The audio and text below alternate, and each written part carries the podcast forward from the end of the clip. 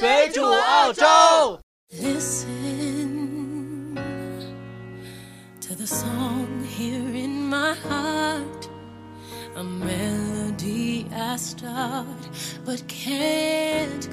大家好，欢迎大家收听这期《水煮澳洲》，我是主播红茶，在这个寂寞的夜晚又和大家见面了。本期节目我们请来了一个新的朋友，那就是我们的瑶瑶。来，瑶瑶跟大家打个招呼。Hello，大家好，我是瑶瑶，我是你们永远精力充沛的新主播瑶瑶。对我们欢迎瑶瑶加入我们啊！除了老杨和白赖以外，瑶瑶是加入我们第三个，在未来将是一个常驻的呃主播，主要是来跟我们讲一讲墨尔本的生活。因为瑶瑶在墨尔本待了很多年，然后很多小伙伴呃在后台提问我们澳洲其他城市的很多消息，我们现在就录几期澳洲的墨尔本。墨尔本呢又称为猫本是吧？对，大家都管它叫猫本，因为这个发音嘛比较像，大家就说它是个，要不然是叫猫本，要不然是猫村。呃猫村的话，那 相对于阿村来讲的话，它是个大城市。对对对对对，我第一次去墨尔本的时候就感觉，感觉有点是像回到了北京、上海那种感觉。是的，它比较繁华。其实还有华侨把它叫做新金山，因为那边有一个巴拉 right 是个挖矿的地方，然后它里面有很多金子，就现在的游客都喜欢去淘金。之前你看没看过《Running Man》韩国版的，就在那边有拍过一个节目。他是去那边挖金子吗？真的是还有金子吗？那边还有金子，如果你要跟着旅行团去的话，它会有一个项目让你自己去淘金子，然后自己可以带走一小瓶金子，那是真的金子。是真的金子，不过就是颗粒非常的小，有点像金嗯薄片那种。哦，能往上面镶字之类的吗？这个啊，你要去嗯免税商就礼品店去买了。哦哦，那你当时有去是吗？我有去啊，因为那么著名的地方，嗯，车程你跟着司机开车的话，它差不多是一个多小时、两个小时吧。哦，因为我觉得墨尔本是一个非常大的城市，好像是澳洲第二大城市，对，而且是世界最宜居的城市首位。对呀、好像每次呃评选澳洲最宜居的城市，不是墨尔本就是阿德雷德，悉尼现在已经下去了。因为现在悉尼相对来说空气质量没有那么好，相对来说稍微乱一点。对对对，然后墨尔本跟大家说，墨尔本之前是澳大利亚的首都，是的，墨尔本这件事情当过澳大利亚首都。对这件事情一点错都没有。但是在我小的时候啊，我一直觉得墨尔本和悉尼两个可能是悉尼是澳洲的首都，因为嗯每次在看天气预报的时候，然后他都会说世界各大城市天气嘛，对，然后呃，基本上都是说首都城市，是的，然后每次天气预报就说悉尼气温多少多少多少，呃，悉尼，然后墨尔本气温多少多少多少，然后从来没有说过堪培拉，然后到了澳洲才知道，澳洲的首都其实是堪培拉，但是呢，又往回翻历史，其实澳洲的首都一开始是墨尔本，嗯，其实也不能这么说吧。墨尔本曾经当过二十六年的首都，是嗯一九零一年到一九二七年的时候，那会儿刚建都，然后大家就想选这个首都的位置在哪里。嗯，墨尔本那会儿是因为大家议会都在那边开，宪法规定嘛，议会在哪儿开，它哪儿就是首都，嗯所以它就嗯当了临时的首都二十六年。之后是，嗯，墨尔本和悉尼两个城市就是一起发展，议员就互相争，想看看谁能当上首都。然后，据说就选在了一个中间的位置，也就是我们现在的堪培拉，嗯当了我们的新的首都。然后等它的那个国会大楼建立起来以后，议会就在那边开了，就从二七年就大家就直接过去了。感觉澳洲选首都还是一个非常随便的事情。像国啊，外选首都不像中国似的那么呃严格的要求，又要看哪个风水好不好啊，或者说看地理好不好啊，然后有没有这些传统啊，像中国那几大古都，呃几个王呃就是王朝建都都是在那几个地方，对不，可能是选一个什么稀奇古怪的地方当首都。但是像墨尔本这个悉尼就选首都选的太草率了，其实我觉得这样也挺好啊，至少这两大城市没有办法再争了嘛。而且当时还有一个小的传说，说是两边都骑着马去看选手都嘛，就一起啊出发。结果说在悉尼出发的那个马被人给下了一点儿类似于巴豆的东西，然后呢跑的就慢了。所以大家可以看到堪培拉离墨尔本稍微近那么一点点，墨尔本人就非常的骄傲于这件事情。我每次去墨尔本就感觉那种人山人海的，然后到处都是华人。嗯，墨尔本的华人的确多，不过墨尔本好吃的也多呀。他感觉就是像、呃、北京那种遍地遍地都是那种好吃的。对，遍地都是美食，而且其实墨尔本，我觉得他们的空气啊，然后他们的环境也是蛮适合，真的是，嗯，在宜居榜首是有，人家是有实力的。你第一次到墨尔本，你是什么印象呢？我第一次到墨尔本的时候，是是几几年？先说嗯，零九年，嗯、零九年那会儿，我刚一出去，因为机场比较偏远，然后感觉全都是山，我觉得我到了一个大农村，真的就是农村。没去过 city 之前，觉得整个这个地方就是像在乡下，或者是在别的地方就比较没那么发达的地方。廊坊之类的。嗯，我倒没怎么去过廊坊，不能这么说，反正就是感觉没有像是我印象中的那种平常看到的电影里面的国外。电影里面那种什么欧式建筑啊，那种都没有。你是去了市区之后才是觉得比较繁华了，是吗？你当时嗯住的比市区很远，是吗？是因为墨尔本太大了，像我的学校呢，并不是在 City，我的学校离 City 的话，有坐火车都要差不多二十多分钟。啊、所以呢，我平常住的地方就是在华人区那边有一个 Box Hill，那边是华人区，就住在那个地方。然后像我之前是上语言学校的时候去的 City，然后就觉得嗯东西还蛮多的，但是。一没有想象中的那么华丽，直到近几年它越来越多的翻新之后，尤其是跟阿德一对比，就觉得嗯，真的是很繁华呢。我是第一次去墨尔本的时候，就感觉这个城市怎么这么多树啊？然是后到处都是树，然后有的树它它是在马路中间儿，嗯，它不会像像中国那种修路嘛，嗯，然后都是特别平坦，然后路都笔直笔直的。墨尔本呢，很多路都是绕着树走，对呀、墨尔本的绿化比较好。我就感觉特别烦，就不习惯。那是你不习惯，我倒觉得去了墨尔本以后，整个你的呼吸，你真的能感觉到，就是空气中没有那么多的颗粒感，嗯嗯嗯，然后会觉得稍微会清新一点，但是也没有说是。不像之前有一个那个留学生的演讲，不知道你看没看？当时说空气都是甜的，倒没有这种感觉。墨尔本确实是人杰地灵，然后很多不管是中国的还是外国的明星，都在墨尔本。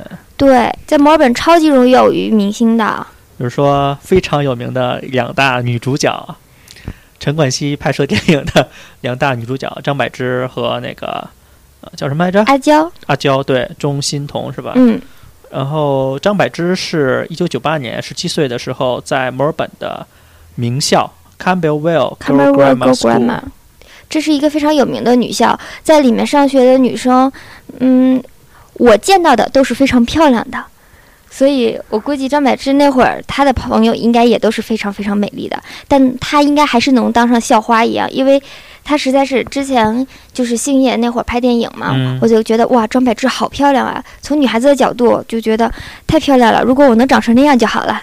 那个学校是私立，是私立学校，是有钱人的学校。嗯，私立学校应该都算有钱人的学校吧？它是个女校嘛，对，尤其是在墨尔本。嗯，我估计那是一个学校门口每天都会排着那种特别好的车，然后那倒不会，因为墨尔本的私立学校门口，嗯，我因为我自己也上的是私立，啊、就大部分呢都是自己去坐火车上下学，剩下的话偶尔才会有就是父母来接，因为毕竟都上了初中、高中了嘛，嗯，没有人说是父母在一直接送你，那样的话没有男朋友接吗，像中国那种。有啊。我我们学校就有男生偷偷的溜进去过，就接自己的女朋友，然后还要躲着老师，因为我们是查到是吗？会，因为女校嘛，一般是不让男生进的。哦放学之后的话，如果有偷偷进被老师看到，老师会跟你说这样不好。可以穿着那种就是荧光色那种工作服进去，就人家以为你是修马桶的或者是修窗户的。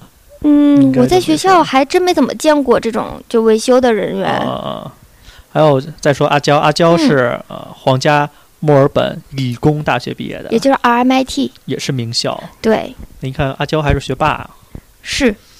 阿娇还有一个同学，不是，应该是他的学长吴啊尊，每年都回来。也是学霸。嗯，应该都是学霸吧？是那个呃皇家理工很难考是吗？其实是他在墨尔本的大学里，应该算排在第三位、第四位这样子的。第一位是什么呢？莫大，啊第二位莫纳什，第三位就是 RMI RMIT 或者是 La Trobe，因为或者是迪肯，那边的话，当时我上学的时候，老师是这么讲的，就说除了八大以外，剩下还有三所名校，就是这三所了。哦，那李霄云他是莫大的是吧？嗯，他这个肯定是学霸了。嗯，考上莫大的话，分数都会很高，除非你是学农业的。农业的分数没有很高。嗯，农业的分，像他们大部分就是考上莫大，至少得在那个 VCE 九十分以上嘛。嗯，但是如果你学农业的话，之前我听人家讲说是差不多五六十就行了。就是这三所大学，华人留学生会很多是吧？会很多，因为尤其是 RMIT，它在 City 嘛，而且它的地理位置非常的好。在市区。对，在市区，而且它的建筑非常有特色。嗯嗯，去学设计啊什么的，很多人都会跑到那边，就是尤其是什么建筑设计，在 RMIT 的人还蛮多的。嗯，而且那边经常出明星，所以说不定你们的同学就是之后未来之星。对，就是你要看见有颜值比较高的，就现在跟他们打好关系，就算不跟他们交成男女朋友，也一定要变成好朋友，至少换个微信呀，对，换个微博呀。说不定以后你看到哪一个明星比较帅，想去合影，还是有套路的，可以有路子过去。对，墨尔本的明星特别多，是经常你会看到，不管是国内还是国外这些微信啊、微博或者娱乐周刊，对，对听谁谁谁在墨尔本干嘛干嘛干嘛，或者在墨尔本什么偷偷遇见什么，对呀，前一阵三之类的。之前有去拍跑男什么的，嗯、然后前几天我记得是差不多四月份左右吧，然后那会儿 Selina 在 Victoria Market 那边去拍一个节目，然后呢，好多人就在那偶遇说看到 Selina 卖菜耶。我喜欢的柳岩当时也在。对，而且柳岩非常亲切，我朋友他们过去去合照，然后说他非常的亲切，就是都愿意给就是合照什么的。就是感觉来到呃澳洲这些明星。必去的一个地方就是墨尔本，可能不在悉尼，但是肯定会来墨尔本。对啊，可能是因为购物啊之类的原因，或者吃什么好吃的，或者拍摄，或者工作的原因，都会来墨尔本。之前还听说周杰伦有去，然后周华健、刘德华、张学友，很多明星开演唱会都会在选对啊，萧敬腾他们都是在那边开演唱会。对，那边呃，而且你在大陆如果看这些演唱会，你很难买到票，有的时候。嗯。但是你在悉尼、墨尔本。就是相对来说容易一点，你只要听到这个消息去买票，那就会有。你不要等到最后一刻再买的，那就是肯定买不到了。就是你听到这个消息，然后你再去买，一般来说都会买到，而且票的价格没有很贵。所以说，很多朋友都是赶去听那个墨尔本的演唱会，这些华人的，因为他们没有黄牛去炒票怎么样子。对。像最近、那个、我们节目出来之后，开始有人炒。像现在不是薛之谦开演唱会嘛，啊、然后票价就炒得好高。但是之前像那个萧敬腾去开演唱会，然后在国内的话，大家会炒得很高，当然也要带伞啊。嗯嗯嗯。然后他去悉尼、墨尔本的时候开演唱会非常的随和，而且票价我买的时候是正常的票价。我看到好多演唱会都是正常票价，没有人去吵。可能这些演就是艺人来到墨尔本演出也比较随和一点，对，不会像国内演出压力那么大，各种保安呀，或者是没有什么节操的粉丝啊，这种围追堵截。在墨尔本基本上还好，在国外基本上也还好，不是所有人都会认识你，嗯，你生活还会稍微自由一点。对他们，我觉得他们就是自己自由的时间还蛮多的。像你现在去 Crown 啊什么，嗯、就是那边墨尔本的赌场，嗯、然后那边正好也是比较有名的一个酒店嘛。然后你在那边，你绝对能遇到明星。而且他们不像在中国，出门都要戴口罩、不戴帽子，他们就是很随意，很随意，也不戴口罩，也不戴帽子，就这么出去了。对，也不会在大街上被人围攻，可能遇见了呃悉尼、墨尔本或者是阿德雷德或者其他城市的这些。名就是喜，我们虽然会很喜欢他，嗯，但不会是像国内那么疯狂。我们不会像虹桥一姐一样蹲在机场去等他。对，我们可能说，哎，这是萧敬腾，哎哎，呃，哎，吴尊呢？我们去照张相。照张相不会是就把人围住不让人走或者怎样，因为他们也还好。其实吴尊每年都会回墨尔本，嗯，尤其是每年的差不多十二月份左右，然后总会有朋友在街上遇到吴尊。十二月、一月之前，我朋友他们就是在街上遇到吴尊和他女儿内内，嗯、然后就照相，说他们还是蛮随和的都。如果要是说有小朋友在不让照相，他都会跟你说哦，小朋友不想见到摄像头什么的，嗯嗯、就希望大家可以理解一些。然后粉丝们就会自己的走开，然后或者默默的拍一张照片，就说哇，我遇到了我的男神。对，就是。呃，如果你在澳洲遇见这些明星，你就是很有礼貌的上前去问，基本上这些明星呢不会拒绝你的，因为他们呃不像在国内压力这么大，就是你跟这个照了要跟一群人一起照，他们也没有这个时间。嗯、在国外呢，你只要很 nice 的、很有礼貌的、呃邀请他们，嗯。他们一般哇基本上我没有听说谁拒绝了，我也没听说过谁就是没特别照，对对，我没有听说谁拒绝了。都是很礼貌的，要不然就说我可能现在不太方便，嗯嗯嗯，也不会说是直接拒绝你这样对子。你只要周围没有太多的人，你到时候四十多人要陪他照，那肯定是没有希望了。但是如果周围就你一个人，那他绝对不会拒绝你的。嗯，像我之前也遇到过鹿晗，嗯，然后我就问说能不能合照一照，但是他那天着急走，他就非常有礼貌的，然后跟我说非常不好意思，今天不可以，就是今天比较忙，然后说那下次如果有机会的话再合照什么的。嗯嗯，你可以把电话号码塞给他。哦，对呀，我当时怎么没有想到呢？嗯，我塞他电话号码干嘛？然后联系他，C 微信号更好，好吧？就是墨尔本这些地方，很多人喜欢去，是因为还有一个原因，就是墨尔本的咖啡特别好喝。对，墨尔本的咖啡是我在澳洲喝过，呃，基本上是最好喝的咖啡。它不是说一个咖啡店很好喝，而是说它整个墨尔本的咖啡都很好喝。在澳洲很多城市，比如说我喜欢喝 Chibo 的，或者是嗯说我喜欢喝 Gloria Jeans 的，嗯，但是在墨尔本我不用选这些牌子，嗯我就是大街上看见了一咖啡店，我就走进去，就点，它不会难喝的，你知道为什么吗？嗯因为墨尔本人太多了，压力大，每天早上上班之前都要买杯咖啡呀。嗯，所以呢，他咖啡一定要做得好，不然的话，大家这一天都没有精神了，怎么办呀？对啊，就是在墨尔本，你只要看见一个咖啡馆，咖啡都非常好喝。是，而且像我这种，我是喝 Long Black，还不是嗯说那种打奶的，是喝那种纯的咖啡，嗯也是特别好喝。我觉得在墨尔本，如果你要是说真的想喝咖啡呢，你去咖啡店；嗯但如果你要是说着急想买一杯咖啡，你可以去便利店，嗯像什么 Seven Eleven 呐，就一块钱一杯。啊、所以我觉得非常的值。如果你要是说临时有点事儿要喝杯咖啡提神，你就直接去便利店买一杯，然后带着就走了。咖啡店里的咖啡还是会贵一点的。对，会好喝，因为它毕竟有一是人工费，二是它那边的咖啡咖啡豆各方面就不一样了。咖啡豆非常的好，像我们喝 Long Black 就非常考验咖啡豆了，嗯，因为你要打奶的话，你可以靠奶撑起来，靠糖撑起来，但是你要喝这种 Long Black，像我们这种就特别考验咖啡豆，你只要一喝就知道这咖啡豆好不好。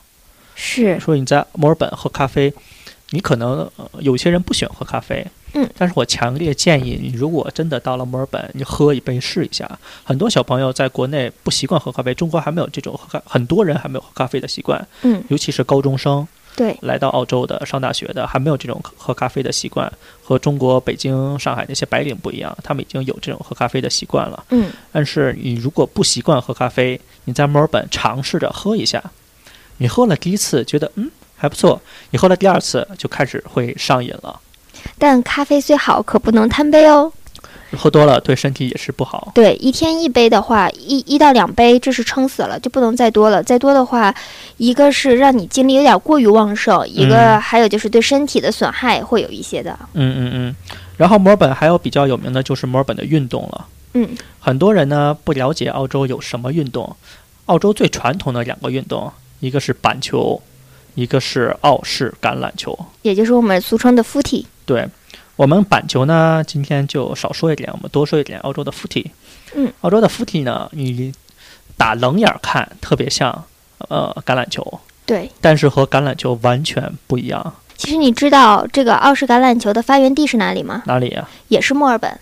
这就是为什么在墨尔本就有那么多的队伍，而且每年九月的时候都会在那边举行一个算是最后的一个比赛决赛，决赛。嗯对，决赛的时候，呃，我第一次看澳洲的 footy 就感觉，哎呀，没有什么意思，感觉就是一堆人带着球跑。但是你仔细往下研究、仔细往下看的话，其实 footy 是有很多这些有意思的规则和不一样的玩法的。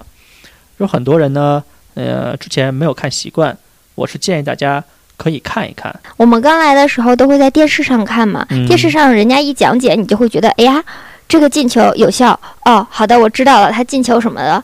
然后剩下有的时候你自己去现场看，感觉真的是不一样的。嗯嗯嗯嗯，因为像 footy 它有一个规则，就是每十五米球要着一下地，或者是对，之前我不懂的话也不懂，哎，怎么跑着跑着还要拍一下，跑着跑着还啊要拍一下？因为美式橄榄完全没有这种规则。它跟美式橄榄球还是差别蛮大的。嗯，我觉得，如果你要是来澳洲的话，有机会你最好去现场体会一下。而且当时的话，你会感觉到两队的竞争非常的浓烈，就是这个队的啦啦队喊得非常的猛，然后对方就会非常的猛，大家都是团结一起的。如果说你们这一堆人里面坐了另一个队的人，那个人就不敢出声了。嗯嗯嗯嗯，而且澳洲的 footy 呢，它和美式橄榄不一样的就是它是有三个球门儿，对，呃，中间的一个和两边的一个，就是因球门儿不一样，它的计分方式也不一样嘛。对，就是当球被踢过，呃，就是中间那个门的时候，嗯，它是积六分儿。积六分儿，裁判是双手举白旗。然后，如果是进入到旁边的两个门儿，或者是踢到门柱的话，就是积一分儿的那种，一分，就是单手举旗。而且它的那个门柱非常的高，如果你踢高了，只要他判定你在这个区域过去，他就会给你相应的分儿，嗯，并不像足球似的有这么一个框，你如果踢过这个框就没分儿了嘛，嗯就飞出去了。嗯，但是橄榄球的话不会，然后他必须要带过去，对他过去了以后，有时候到了观众席上，观众就很开心，但一般来说不会到的，因为他的橄榄球场非常大。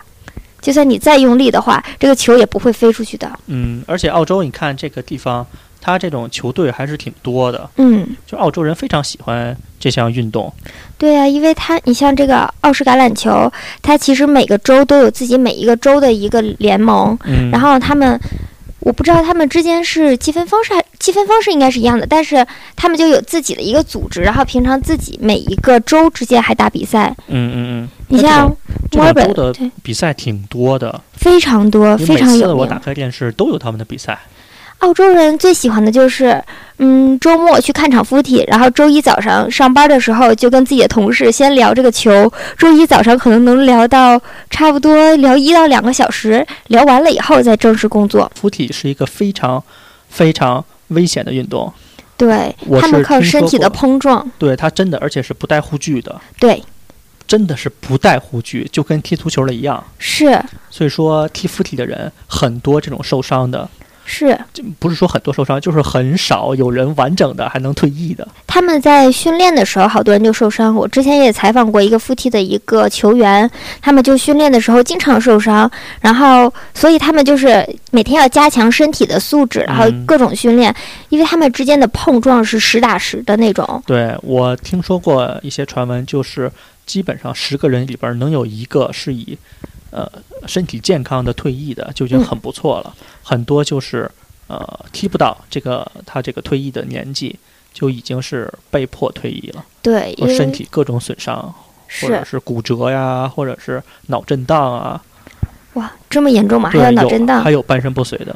这个我倒不知道。但是一般来说，你在赛场上就不让见血。如果你要是说受伤了，立马就把你抬下去，就会立立马换人嘛。嗯嗯嗯他们也会就是战略性这种，就讨论一下该谁上场了，该谁上场，谁该下来休息了，要保持自己的队员有充足的体力。他这很多是内伤，你知道吗？就对撞在里面了啊，很多就是内伤。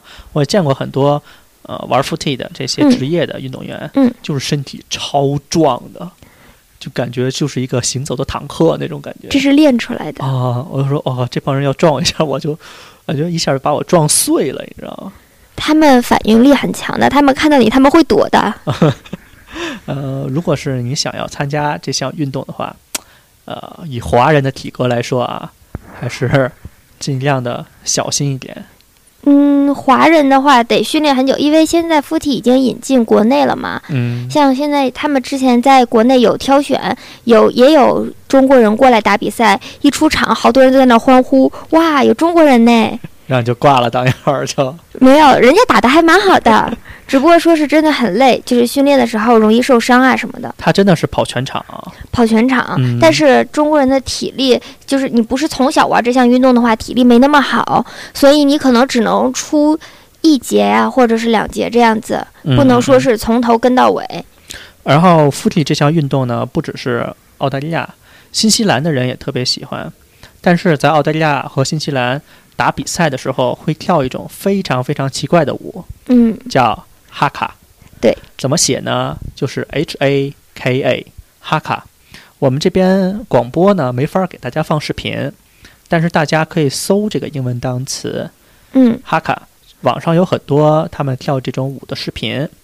这种舞呢是呃毛利人的一种传统的舞蹈，就是其实它是属于类似有点战斗舞蹈那样对的，，它是一种战斗舞。他们说的语也是，他们他们是一边跳一边嗯说，对，然后就是一种呃，也算是加油打气，给自己有点士气的样就是自己子。是自己啦啦队那种的。对，但是在新西兰和澳大利亚之间比赛的时候，橄榄球比赛的时候是要跳这种哈卡舞的。嗯，其实看上去来说，嗯，确实很有男人味道。这种舞，就感觉那种你可以想象他们穿着那种呃树叶，就毛利人啊，并不是说现在呃穿着那种树皮编成的衣服，嗯然后浑身涂上白色的或者是彩色的条纹，棕色，对，然后呃手持一个长矛，然后再跳这种舞。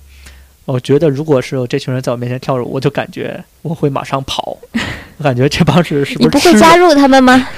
感觉这帮人是不是要吃人的这种感觉然后给你做个祭祀一样的。啊？就真的是这种的。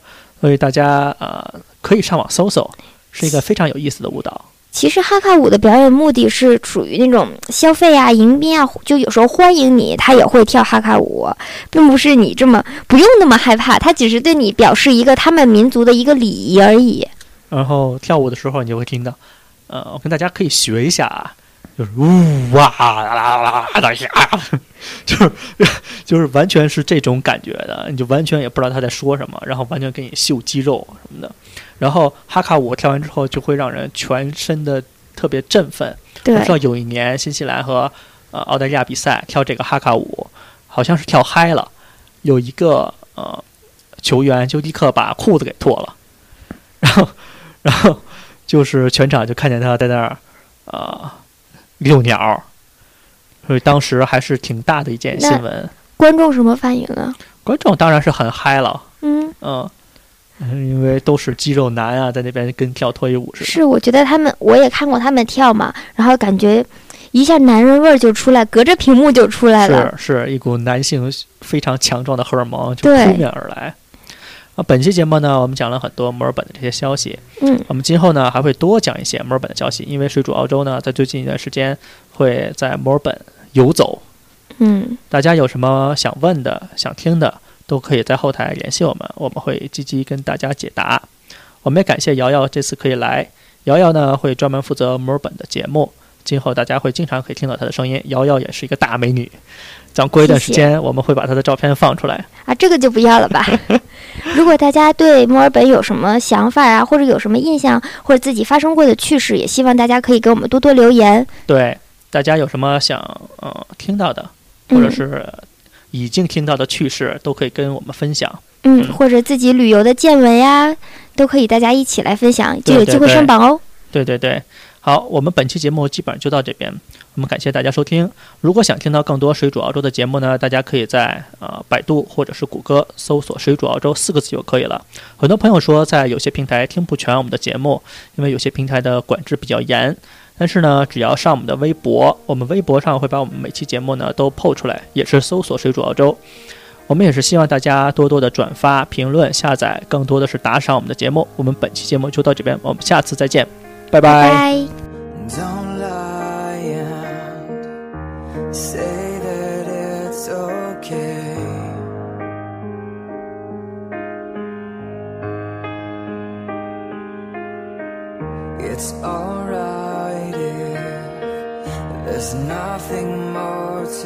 said.